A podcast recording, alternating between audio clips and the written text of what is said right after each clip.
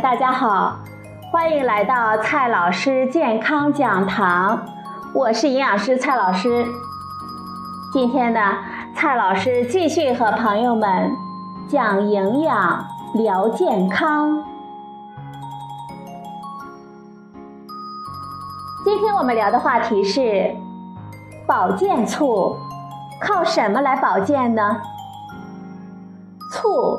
是我们最常用的调料之一，在中国各地有各种各样、各具特色的醋，比如说老陈醋、香醋、米醋、白醋，以及近些年引进的苹果醋、凤梨醋、葡萄醋等等。在激烈的市场竞争中，许多厂家呢大肆炒作喝醋养生。甚至推出了包装精美的保健醋。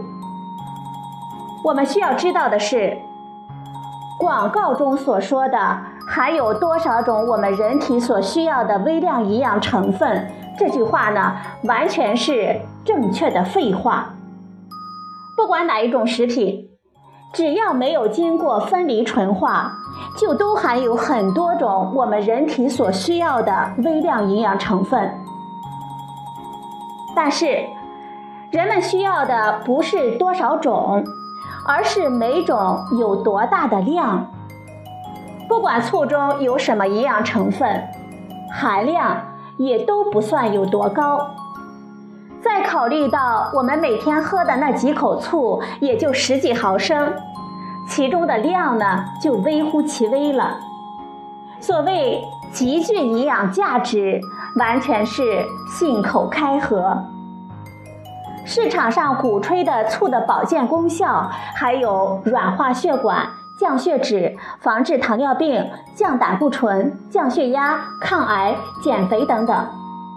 实际上，这些功效都有过一些研究，但是基本上都是体外细胞试验、动物试验或者是流行病学调查。极少数的临床试验，也只有很少的样本数。这样的研究呢，在科学领域叫做初步研究，只能指引下一步的研究的方向，而不能作为有效的证据。发表这些研究的科学家们，往往也都会在论文中强调，有待于进一步的研究来证实。但是多年过去了。也都还没有进一步的研究出来。我们合理的判断就是，这些功效其实并不靠谱。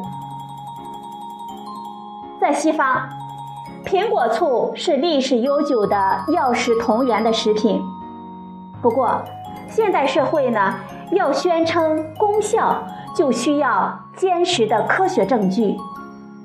古人用它来做什么什么这样的话呢？证据力度为零。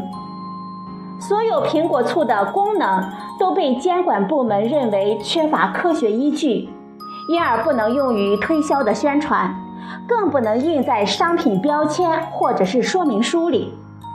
二零零三年，美国有一家公司就宣称他们的苹果醋是能够抗菌的天然抗生素和消毒剂。以及在从肥胖到关节炎的许多症状上有治疗的优势。美国食品药品管理局发现之后呢，发出了严厉的警告信，要求立即纠正，否则将不再警告而直接处罚。不过，在中国，我们对药食同源历史悠久，具有天然的接受度，所以。各个卖醋的厂家总能够发掘出各种醋的保健功效，然后呢，堂而皇之的包装出保健醋来销售。比如说这一款产品，它的配料呢是酿造白醋、水和大米，还加了红枣、枸杞、百合、陈皮、桂圆、苹果汁、白砂糖、果葡糖浆、蜂蜜、食用盐。食品添加剂是。生姜提取物、山梨酸钾、焦糖色，它的总酸度是每一百毫升大于等于二点五克。其实呢，这只是都达不到食用醋的酸度要求，只是呢加了许多的调味成分，就变成了每日饮用、健康常伴的岁月精华。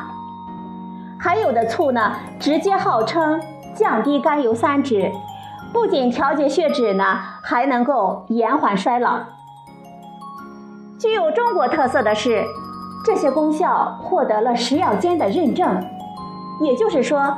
他们宣称功效并不违规，我们不清楚这些功效认证呢是依据什么样的科学证据做出来的，只能说，基于公开发表的文献，没有足够的证据来支持这些功效。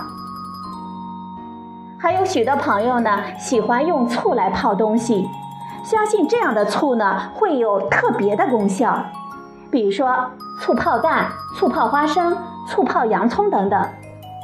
其实，在这个过程中，醋和酒呢，只是起到了溶剂的作用，并不会产生新的物质。如果所泡的东西是可以直接吃的，那么直接把它们吃掉，摄取目标成分的功效呢，要高得多。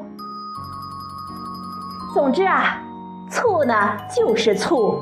作为调料，不同的醋有不同的特色，各有适合的用途。认识它们，了解它们，让它们为我们的美食带来不同的风情，就是对它们最大的致敬。至于保健功能，是对他们不切实际的期望了。如果醋会说话，我相信呢，醋会很委屈地说：“我们。”做不到啊！好了，朋友们，今天呢，我们分享了一篇云雾仙老师的文章，《保健醋靠什么来保健》。今天的节目呢，就到这里，谢谢您的收听，我们明天再会。